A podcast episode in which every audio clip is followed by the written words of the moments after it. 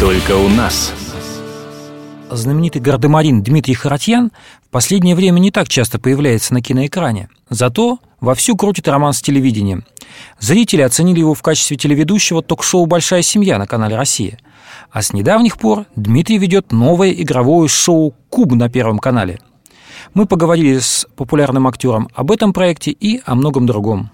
Наверное, если определять вот э, позиционно, да, по взаимоотношениям, то скорее ведущий он друг героя.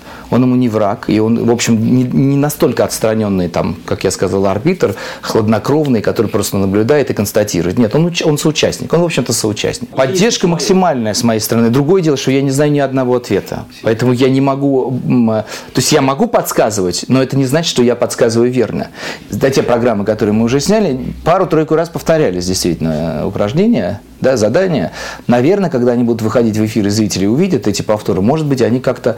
Но это все ничего не значит, потому что как только человек входит в куб, все эти его, весь этот опыт э, наблюдательности и того, что он уже видел, как это проходили другие, ничего вообще, он не может помочь. Вот удивительным образом я понял, что в этом кубе что-то, какая-то существует энергетика своя, он вообще как, как живое существо такое. В нем человек меняется он становится э, другим, он, он меняется нервно, понимаете, он больше волнуется, он понимает, что его разглядывают как через увеличительное стекло, что каждое его движение, да, и каждая его попытка, э, она, ну как, люди же понимают, что их смотрят миллионы, помимо того, что это происходит в студии, но еще есть осознание того, что это э, это трансляция, это эфиры, это огромная аудитория телевизионная. Я не увлекаюсь такими вот азартными играми, где можно проиграть много или выиграть много. Я не то, чтобы совсем ну, к этому отношусь хладнокровно. Нет, я играл несколько раз, но меня как-то это не заводило. И меня не тянуло проиграть все или выиграть все. Я как-то умел останавливаться вовремя. Может быть, потому что мой герой в фильме на Дерибасской «Хорошая погода» вообще все казино выиграл. Тадж-Махал. Этот опыт уже как бы мой, хотя это был персонаж, но тем не менее. Там был такой Федор Соколов, суперагент КГБ, который выиграл все казино, разорил просто этих владельцев. Может быть, поэтому, не знаю. Ну, в общем, хотя я, в принципе, увлекающийся человек. Я люблю игры, и мне нравятся, ну, и командные, там, и индивидуальные. Я в теннис играю, футбол, в хоккей люблю, плаваю. Поэтому не могу сказать, что я совсем, если говорить про, про спортивное. А вот что касается карты, там, какие-то такие азартные игры, то, в общем-то, нет. Нет. Я не, не ищу легкой наживы и э, возможности, наоборот, легко расстаться с деньгами э, благодаря своей, своему азарту и вот, этому, вот этой зависимости даже, что ли, от игры. Дмитрий, объясните феномен. А, современные молодые актеры готовы в лепешку расшибиться, чтобы их воспринимали в качестве секс-символа. Участвуют в различных проектах, фигурируют в бульварных скандалах, но а, результат не достигается. А вы в свое время сумели стать любимцем миллионов женщин, хотя, казалось, не прикладывали к этому никаких усилий. Вот что нынешние ребята делают неправильно? Дело в том, что я в основном-то играл, конечно, э, персонажей молодых людей или там уже людей даже среднего возраста последние годы. Э, все-таки э, романтиков таких, героев-романтиков. Если это не герой-любовник, скорее, а все-таки герой-романтик.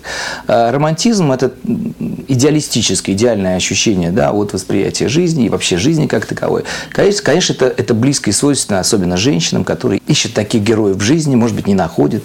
А поэтому, когда на экране он появляется, это все становится частью их жизни. И это в некотором смысле это некий идеал для них. Поэтому тут моей действительно заслуги мало, потому что есть некая природа и стечение обстоятельств. Да? Моя природа человеческая, актерская природа, которая вот каким-то образом трансформировалась и легла на эти образы. И так получилось, что как-то э, органично они, они э, слились со мной. Поэтому э, по, по поводу специально я делал или что они делают специально, может быть, потому что я ничего не делал, это получилось. Может быть, это, это судьба вообще. Я считаю, что это судьба. И э, э, кому-то, для кого-то это не судьба, понимаете, как бы он не старался, из кожи он не лез, и не, не получается. Может быть, это не, не его путь просто этого человека. Но существуют в обществе некие какие-то, так сказать, э, ориентиры, да. Вот почему-то хорошо, как Хотя я не, не считаю, что это вообще хороший э, термин секс-символ. Он какой-то двусмысленный, по большому счету. Э, слово «секс», оно уже подразумевает некие, так сказать, э, взаимоотношения между мужчиной и женщиной. Все-таки физиология, да. Самец, что ли? Понимаете, какая штука? Ну, самец и секс-символ, наверное, разные тоже понятия. Это оттуда пришло к нам, да, этот термин. Там это, мне кажется, вообще иначе воспринимается. Там институт звезд другой. И вот эти термины, они по-другому трактуются, расшифровываются. Мне кажется, у нас это какой-то э, через трансформацию проходит сознание.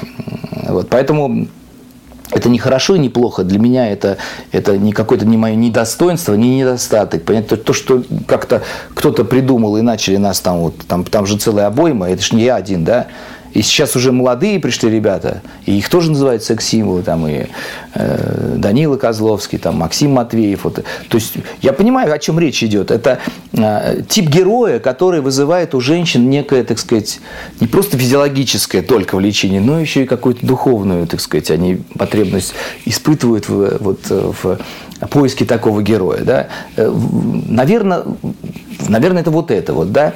Или наоборот, что этот молодой там человек или не молодой, я не знаю, этот герой, он не просто красивый, да, он не просто там интеллектуал, он не просто вот э, победитель и герой, который там совершает какие-то поступки на экране, но к нему еще есть какое-то некое вот все-таки сексуальное влечение, да.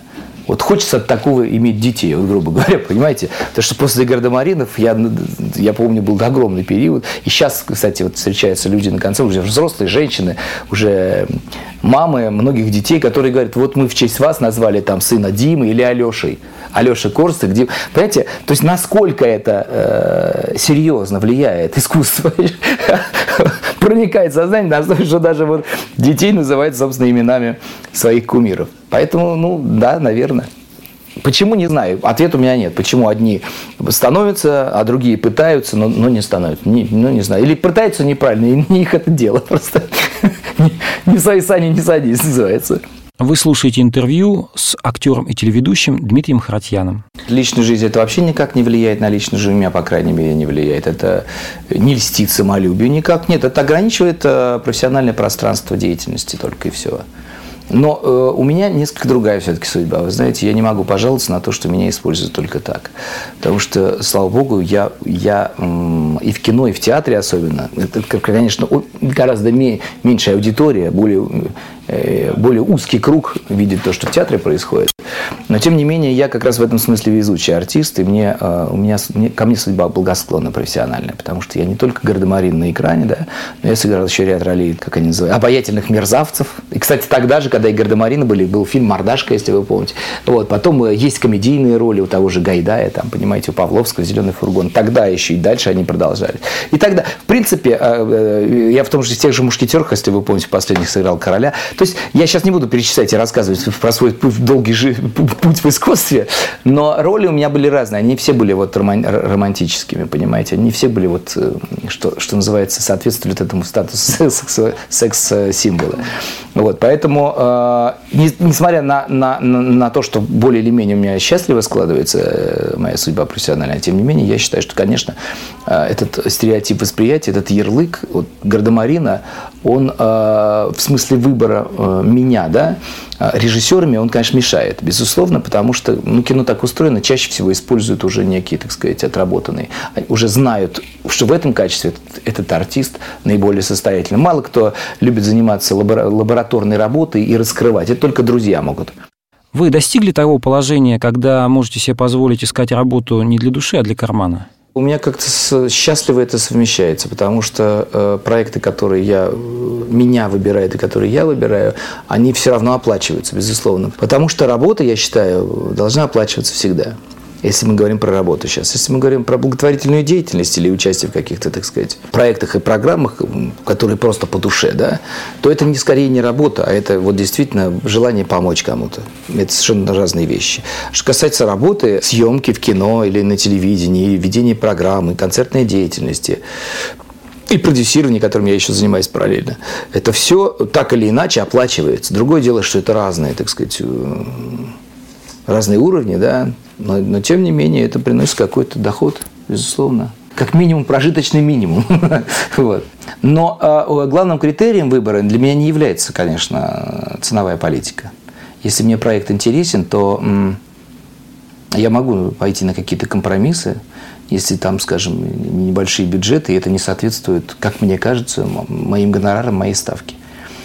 Такое может быть вполне. Существует такое понятие кризис среднего возраста. Вы его испытывали? Переоценка ценностей начинается с того, что ты чего-то достигаешь в жизни определенного статуса, уровня, исполнения своих желаний. Вот. И понимаешь, что... А что дальше? Собственно, вот это уже некий порог того ожидаемого, что ты когда-то себе, может быть, условно запрограммировал, да? А дальше нужны новые задачи, новые цели, новые горизонты, а их нет. Не всегда они есть. И тут возникает, собственно, вот этот вот самый кризис, когда тебе нужно делать какие-то выводы, переориентироваться. Это вообще всего касается личной жизни, здоровья, профессии, выбора пути, понимаете, смысла жизни, переоценка всего вообще происходит. Перезагрузка, как вот у нас была с Америкой, перезагрузка отношений, а тут перезагрузка, в общем, самого себя. Потому что это еще, я думаю, что это на самом деле заложено природой. Знаете, это как детство, отрочество, юность, да, вот есть же какие-то.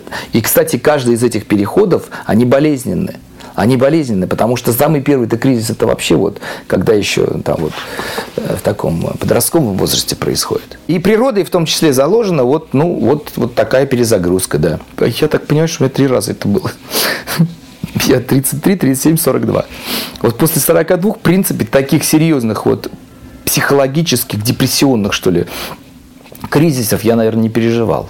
Вот таких затяжных, что называется, понимаете. А первый вот это был где-то вот 31-33, после вот этого пика гардемаринов, когда было просто пересыщение и перенасыщение вот, всего, внимания избыточного, вот этой славы, обратной стороны, а, концертной деятельности – Просто устал организм, я устал. Это очевидный факт, что это существует. Это не миф, не легенда, это не придумали люди. Это, это существует. Это существует как физиологическое явление на уровне химии какой-то организма, понимаете? Там меняется структура, что-то, что-то, человек перерастает из чего-то. Ну, как вот взрослеет человек, да? Это некий период взросления, наверное, и осмысления своего места в жизни. Вот, в жизни собственной жизни, в жизни общества, в жизни мира как такового. Вы слушали интервью с актером и телеведущим Дмитрием Харатьяном. С вами был Ярослав Карабатов, радио «Комсомольская правда», Москва. Только у нас